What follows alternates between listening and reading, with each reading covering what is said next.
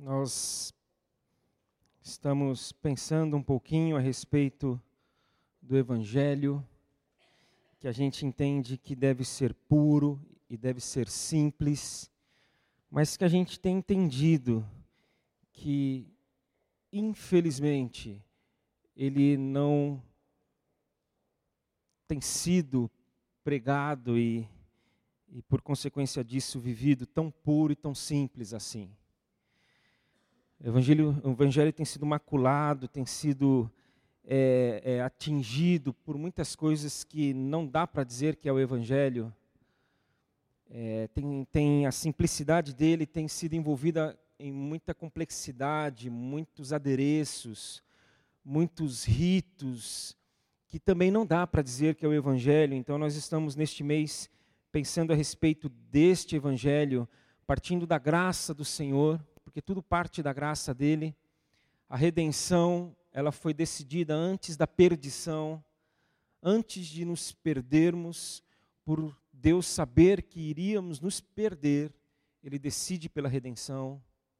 Falamos do poder dele, o evangelho puro e simples do poder de Deus para salvar todo aquele que crê, um poder diferente de Roma, porque é o texto que está aos Romanos, então Roma oprimia, o poder de Deus salvava e salva, e salva para uma fé viva, não uma fé morta. É uma fé que, que, que nos impulsiona o outro, uma fé que nos leva em direção do outro, e a gente vive de tal forma que a gente vive para o Senhor e sem barganhas com Ele. Não é uma fé em que a gente toma lá da cá com o Senhor. E hoje a gente vai pensar um pouquinho a respeito da esperança. Da esperança, e para isso te convido à leitura de Romanos, mais uma vez Romanos, mais uma vez Paulo, mais uma vez essa igreja em Roma, capítulo 8, a partir do versículo 18 até o 30. Romanos 8.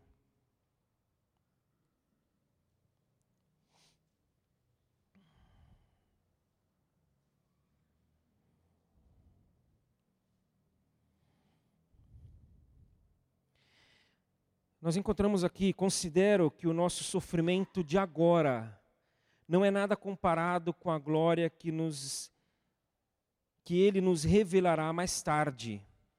Pois toda a criação aguarda com grande expectativa o dia em que os filhos de Deus serão revelados. Toda a criação, não por vontade própria, foi submetida por Deus a uma existência fútil na esperança de que, com os filhos de Deus, a criação seja gloriosamente libertada da decadência que a escraviza. Pois sabemos que, até agora, toda a criação geme, como em dores de parto. E nós, os que cremos, também gememos, embora tenhamos o Espírito em nós como antecipação da glória futura, pois aguardamos ansiosos pelo dia em que desfrutaremos nossos direitos de adoção, incluindo a redenção do nosso corpo. Recebemos essa esperança quando fomos salvos. Se já temos alguma coisa, não há necessidade de esperar por ela. Mas se esperamos por algo que ainda não temos, devemos fazê-lo com paciência e confiança. E o Espírito nos ajuda em nossa fraqueza pois não sabemos como orar, segundo a vontade de Deus, mas o Espírito Santo intercede por nós com gemidos que não, pode, que não podem ser expressos em palavras. E o Pai, que conhece cada coração, sabe quais são as intenções do Espírito, pois o Espírito intercede por nós, o povo santo, segundo a vontade de Deus.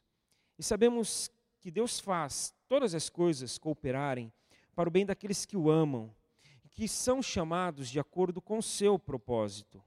Pois Deus conheceu de antemão os seus e os predestinou para se tornarem semelhantes à imagem de seu filho, a fim de que ele fosse o primeiro entre muitos irmãos. Depois de predestiná-los, ele os chamou, e depois de chamá-los, os declarou justos, e depois de declará-los justos, lhes deu sua glória. Nós precisamos, não tem como falar de esperança e, e não rapidamente tentar desconstruir a ideia de esperança que foi construída. E foi construída uma ideia errada. Porque quando nós falamos de um evangelho que não está mais puro, de um evangelho que não é mais simples, muita coisa foi acrescentada a este evangelho, é, de maneira que a esperança que muitas vezes que as pessoas falam, ser esperança, já não é mais. Está misturado. Tem coisa que está lá que não deveria estar, tem coisa que precisava ter sido retirada e não foi. E essa ideia de que esperança é, é uma aposta, ah, eu tenho esperança, eu estou apostando que vai acontecer. A ideia de que esperança é uma tentativa, eu estou com esperança, eu vou tentar.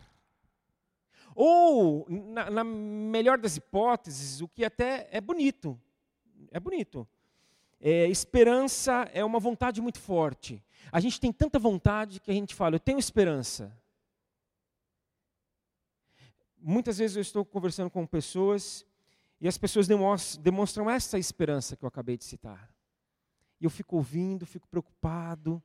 Em alguns momentos eu ouso, mas isso foi prometido a você? Eu ouso perguntar: foi prometido isso a você? Porque se é um desejo muito forte, se é uma expectativa, se é um anseio, apenas não é esperança. Porque esperança é promessa. Esperança é aquilo que foi prometido. Por isso esperamos que, que nós esperamos Cristo voltar? Porque foi prometido. É a nossa maior esperança. É, eu sempre cito esse exemplo. Eu estou aqui hoje sem carro, por exemplo. E, e aí alguém chega e fala para mim, Marcelo, eu fiquei sabendo que você está sem carro. Eu falo, é verdade. Aí chega, a pessoa chega e fala, é, eu te dou uma carona, só que eu vou ter que passar, levar minha família em casa, aí eu passo na pizzaria para comprar uma pizza, quase que eu, aí eu falo, me leva junto, vai levar pizza para casa depois sem eu estar junto, mas não, vou preciso levar comida em casa, aí depois eu volto. Você sempre fica aí conversando, batendo papo com o pessoal, espera que eu volto. Aí o, o, o Cut falou isso para mim, e eu estou tranquilo, porque ele me prometeu isso. Aí o tempo vai passando. 15, 20 minutos, meia hora, uma hora, uma hora está de bom tamanho, vai, pega até a pizza sair, vai para casa, aí passa uma hora e meia, tem gente conversando aqui ainda, aí o, o André ouviu a conversa e fala, Marcelo, você está esperando o CUT ainda? Eu falo, eu estou. Cara, eu acho que ele não vem mais. Meu, eu te levo. Eu não, eu vou esperar. Ele prometeu. Eu vou esperar. Eu tenho uma esperança. Eu tenho uma promessa que foi feita. Aí, eu, não, beleza, você quer, não quer mesmo? Ó, qualquer coisa você me liga, que eu venho aí. Não, fica tranquilo. Aí, duas horas depois, já não tem mais ninguém aqui, só eu, o Cut aparece. Fala, cara, me desculpa, eu tive um problema, eu demorei mais tempo em casa do que eu precisava, mas eu vim. Eu fiquei com medo de você ter ido embora. Não, você falou que ia passar aqui, me pegar, então eu esperei. Você me prometeu. Existia uma promessa, então existia um porquê de uma esperança. E aqui eu vejo duas promessas, ou mais do que duas promessas nesse texto, duas certezas. É, é, é possível nós fazermos duas afirmações. A primeira delas, mais do que uma esperança, é um fato. O sofrimento existe. Nós lemos isso no texto. Considero que nosso sofrimento de agora, o sofrimento existe. E quem escreve isso é Paulo. Então, quando Paulo fala, considero que o sofrimento de agora, alguém poderia falar, mas Paulo, você falando de sofrimento, o que você entende de sofrimento? Ele ia falar tudo. Eu já sofri tudo que vocês poderiam imaginar. Eu já fui perseguido, eu já fui ofendido, eu já fui caluniado, eu já fui desacreditado, eu já fui preso várias vezes. Na prisão eu fui acorrentado, lá eu também fui açoitado. Tudo. Então Paulo, ele entendia desse assunto de sofrimento. Então quando ele fala, considera o sofrimento de agora, é porque ele estava passando por sofrimento agora. E quando ele fala a essa igreja de Roma, aos romanos, é porque ele estava escrevendo a uma gente que estava sofrendo agora. naquele momento. Roma não aliviava.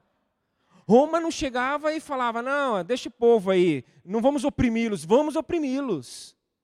Vamos subjugá-los, vamos. É, é, pela, e era pelo poderio econômico, sobretudo. Dava um jeito de todo mundo ficar lá debaixo e, e mendigando e pagando impostos caros, altos, sendo privados da vida. Então, sofrimento, quando ele fala, considero que o sofrimento de agora, ele está falando de algo real. Está falando de algo presente. É, ele estava falando de algo que as pessoas estavam vivendo. E nós temos nossas dores hoje. E não é o caso de ficarmos fazendo comparações com eles, lá de dois mil anos atrás. Não, não, vamos comparar, até porque nós temos aprendido na, no curso Vida e Missão que existe aquilo que nós chamamos, na, pela teologia que nós lemos, a Bíblia, a teologia latino-americana, que existe um pecado estrutural. Então o pecado está na estrutura. E sendo que está na estrutura, ele é temporal, ele em todo tempo, em todas as épocas, tem um pecado que está na estrutura. Quando a gente fala de corrupção no nosso país, a gente não está falando de um partido, de dois, de três, de todos, dos que existem, dos que não existem mais, dos que ainda vão inventar, porque está na estrutura. E o exemplo que eu já ouvi que é muito interessante é o que? A gente sempre fala, tem que ensinar a pessoa a pescar, não dá o peixe. Não, legal, vamos ensinar a pescar. Excelente. Aí a gente ensina a pescar, e o cara vai feliz da vida pescar. Porque ele aprendeu. Aí quando ele chega lá no rio, o rio está poluído. Está poluído porque as fábricas ali ao redor do rio não estão nem aí para o rio. Não estão nem aí para o cara que precisa ir lá pescar e dali tirar a subsistência dele e da família dele. Existe um pecado estrutural. E se não está poluído, está cercado, porque não querem que ele tenha acesso. Então não tem por que nós fazermos comparações dos sofrimentos. Então nós podemos partir do macro, porque o macro está atingindo todo mundo, e pensarmos um pouco no micro, que também atinge todo mundo, em dores cotidianas, como nessa semana, uma família que está lutando com seu bebezinho com hipotermia. Viram o bebê branco, temperatura caindo, que, que é isso? Aí vai para a internet, eu nunca vi isso. E procura saber, e vai no médico, e volta, e aquece, e fica num desespero até conseguir no dia seguinte no médico, de fato. Dores cotidianas, sofrimentos de uma outra família que tem um dos seus membros ali da família com esquizofrenia, e está uma situação calamitosa em que o filho fica querendo bater no pai, na mãe, e o pai tem que sair de casa com a mãe e se mudar de cidade, uma coisa que não se sabe o que faz, e o juiz não concede ali uma, uma liminar para resolver essa situação. Dores, sofrimentos, pânico. A pessoa até quer, ela busca, ela quer uma nova chance, ela quer uma nova oportunidade, mas na hora não consegue sair de casa. Dores, sofrimentos, traições, abandonos. Me lembro quando, muitos anos atrás, apareceu uma reportagem na televisão de idosos que eram levados para o hospital por suas famílias para serem tratados. Está ah, precisando, teve alguma complicação, foi para o hospital. Aí a reportagem falava de idosos que eram deixados no hospital pelas suas famílias. Internava, dava um, dois dias. Eu falei, como assim? E minha irmã, já com a experiência médica dela, ela falou, Marcelo, isso é muito comum. Isso é mais do comum do que você pode imaginar. Acontece aos montes. Dores, sofrimentos, injustiças, perdas, como a de hoje de manhã. Ficamos sabendo na hora do almoço. Os pais que perderam seu filho de 18 anos. Imagina a dor. Porque o sofrimento existe. Mas essa não é a única verdade. Nós encontramos também no texto de que o sofrimento vai acabar um dia.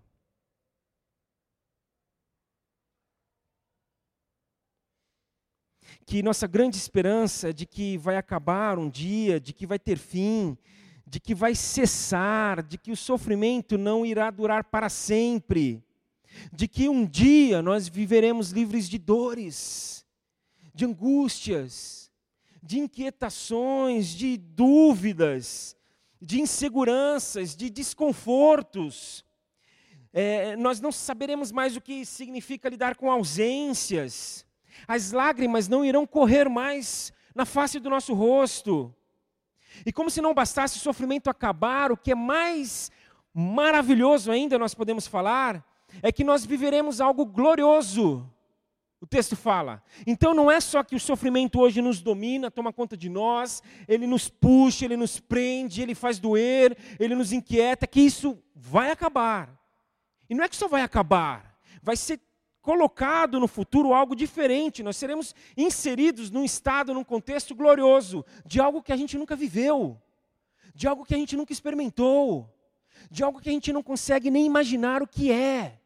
Então não é apenas acabou o sofrimento, já seria muito bom, mas vai ter algo muito bom no lugar. Vai ter algo espetacular, vai ter algo que a gente é, vai ser dominado pelo prazer, a satisfação vai, vai tomar conta, a plenitude será experimentada por nós. Então nós estamos falando de uma mudança de condição, de uma mudança de estado, um contraste absoluto é o extremo oposto. Então o que nós podemos pensar é isso: é de que hoje dói, hoje está pegando, mas um dia vai acabar. Um dia vai acabar e, eu, e, e, e a gente vai experimentar o oposto disso tudo. Ok, Marcelo, um dia vai acabar, mas enquanto não acaba?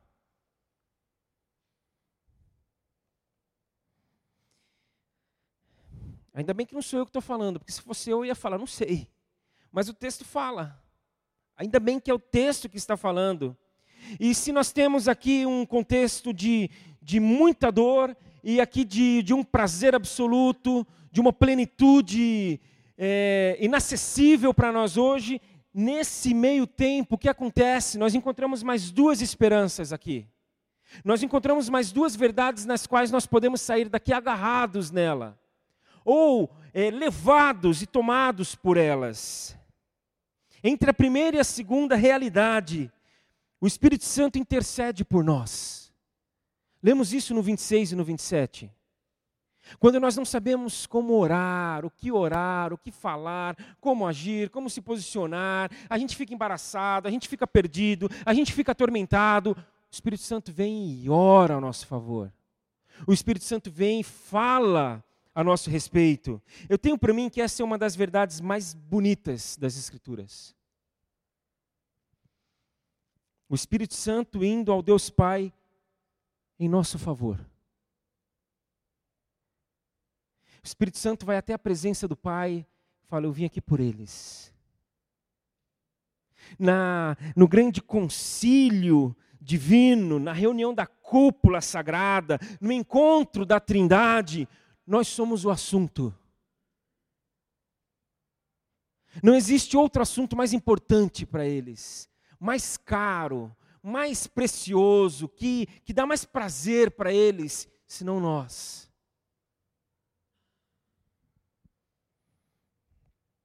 O foco das atenções é a gente.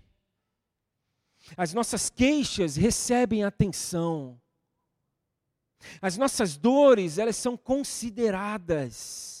Elas não são desprezadas. As nossas lágrimas, elas são vistas. O nosso choro, ele é ouvido. O Espírito Santo chega diante do Pai e fala: Eu vim aqui por eles. Eles estão fracos. A fraqueza pareceu dominá-los. Eles estão perdidos. Eles não sabem mais o que fazer.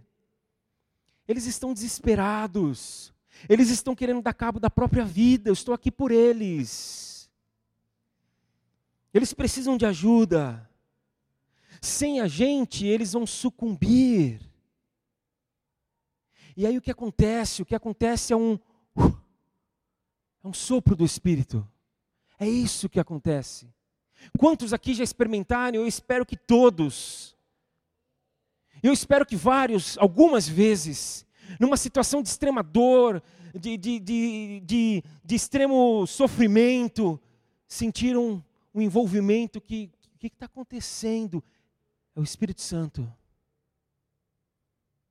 Em nosso favor.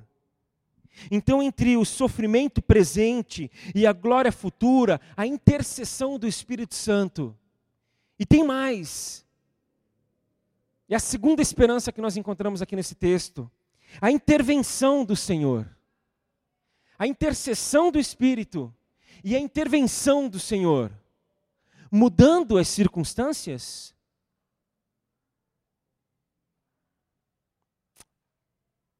Não necessariamente. Não necessariamente. Não é isso aqui que a gente encontra no texto. O texto fala de uma mudança na gente. Versículo 28.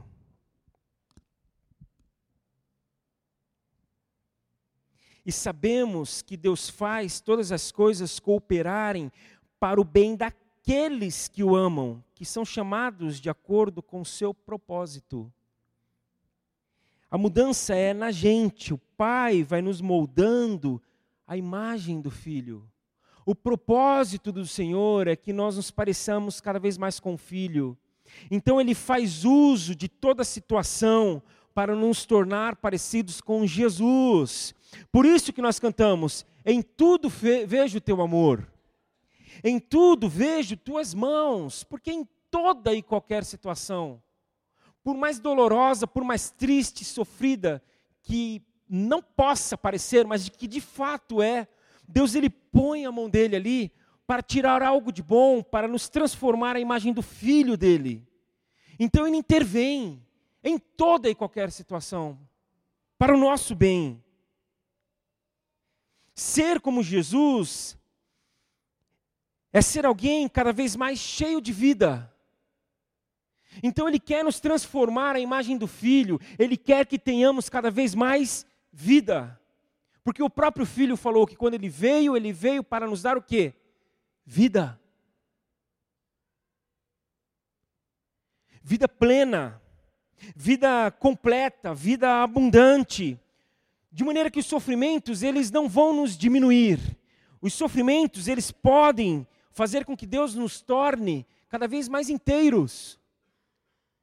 Eu sou uma pessoa cada vez mais inteira, você, cada um aqui, porque Deus vai nos tornando cada vez mais completos, vai nos dando uma vida cada vez mais abundante, mais plena.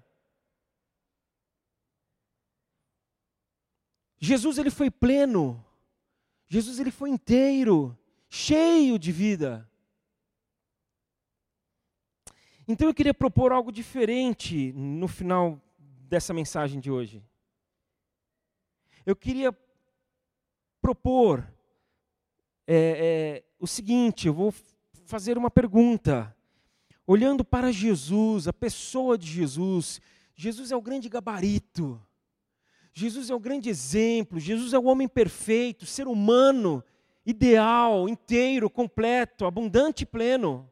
Olhando para Jesus, o que te falta? O que falta em você? Vai falar, Marcelo, muita coisa. Eu sei que é muita coisa, eu sei, eu olho para mim, é muita coisa. Mas pensa em uma. Olhando para Jesus, para Ele, o que você gostaria que o Espírito Santo hoje, hoje, enquanto nós formos orar daqui a pouco, Durante a nossa oração, qual o desejo do seu coração? O que, que queima dentro de você para que o Espírito Santo pedisse ao Pai? Pai, estou pedindo pelo Marcelo pelo seguinte, ó, isso aqui está faltando na vida dele. V vamos dar a dica para o Espírito Santo, vamos ajudar ele um pouquinho. Então pensa. O que, que falta? Falta fé.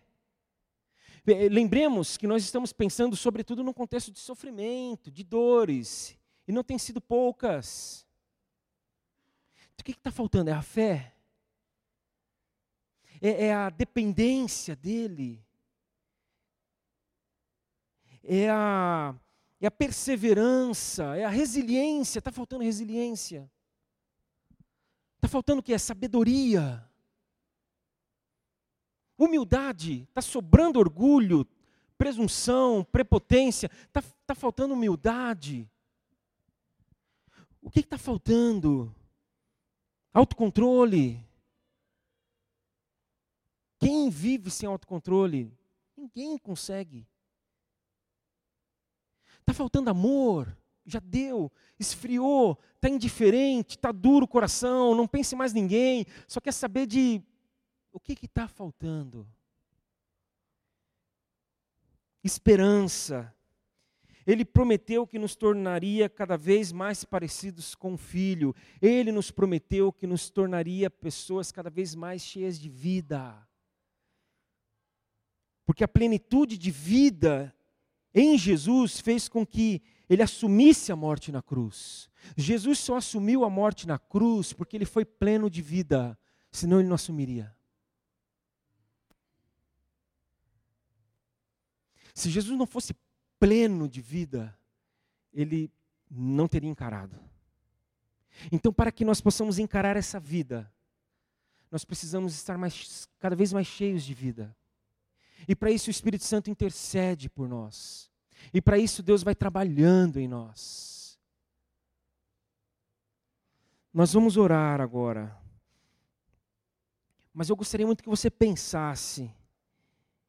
E aí você pode pensar e falar, mas Marcelo, você lê um texto que fala que o Espírito Santo intercede por nós justamente porque a gente não sabe como orar. Talvez seja tudo muito confuso na sua cabeça. Você não saiba por onde começar, você não sabe discernir o que de mais importante você precisa. Então só se abra e diga: Espírito Santo, interceda por mim agora. Eu sei que eu não preciso nem pedir.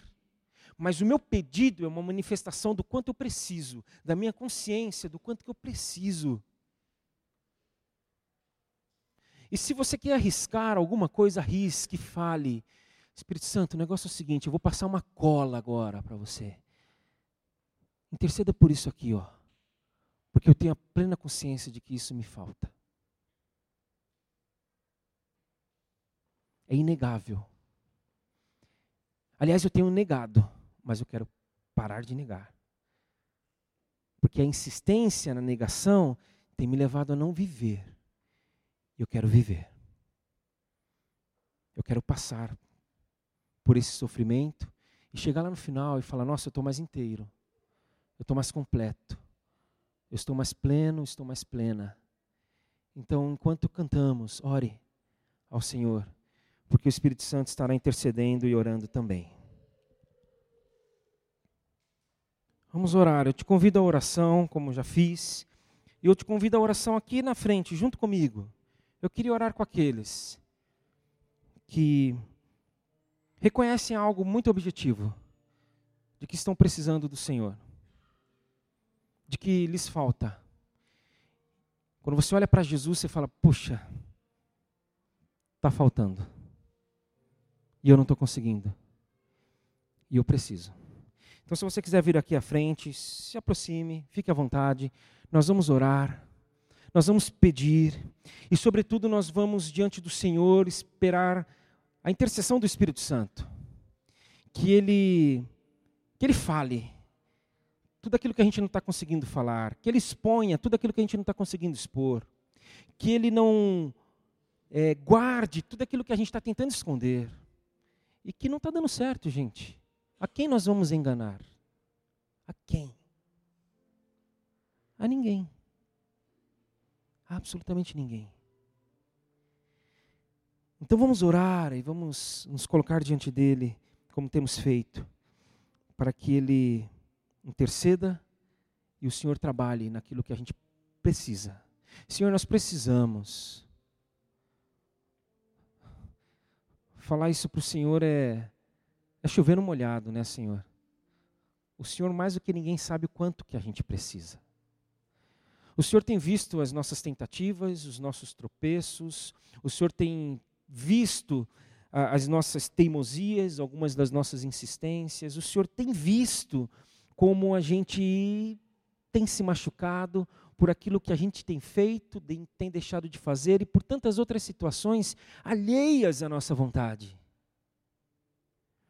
Então, Senhor, diante desse sofrimento, dessa dor, dessa inquietação, dessa angústia que parece que não vai passar às vezes, parece que vai consumir a gente cada milímetro do nosso corpo e da nossa alma. A gente se coloca diante do Senhor agora, na esperança, porque foi prometido, de que Teu Espírito Santo intercede por nós, de que Ele pede em nosso favor, de que Ele fala aquilo que a gente não está com lucidez para falar, com coragem para falar, com, com enfim, Senhor, muito obrigado porque teu Espírito Santo ele assumiu esse papel. Muito obrigado. Muito obrigado porque enquanto a gente vai tentando, vai buscando e a gente vai se sujeitando ao Senhor, o Senhor vai trabalhando na gente e o Senhor vai nos transformando mais parecidos com teu filho. Continua a tua boa obra, Senhor. Continua aquilo que só o Senhor pode fazer, pode realizar é, mexe naquilo que somente o Senhor tem condições e poder e o amor suficiente para isso, que nunca desiste, como nós cantamos também nesta noite. E muito obrigado porque a nossa esperança está em que isso tudo um dia vai acabar. Obrigado porque a gente vai viver coisas que hoje a gente não vive. A gente vai experimentar coisas que hoje a gente não experimenta. A gente vai vislumbrar e, e e ter experiências e sensações e, sobretudo, uma existência que hoje a gente não tem. Mas nos mantém até lá, Pai. É o que nós te pedimos, porque estamos precisando. Nós estamos precisando, Senhor. Abençoa todos aqueles que estão aqui, que ouviram, que abriram seu coração, que derramaram seu coração, que estão chorando ou que estão em silêncio, porque nem lágrimas têm mais.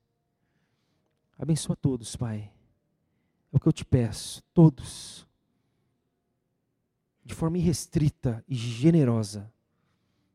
Em nome de Jesus, amém, Senhor. Amém, Senhor. Obrigado, Senhor. Vamos acabar cantando. Se você quiser ficar em pé para cantar essa parte final da música, que Deus abençoe a nossa semana que Ele continue nos conduzindo hoje e sempre.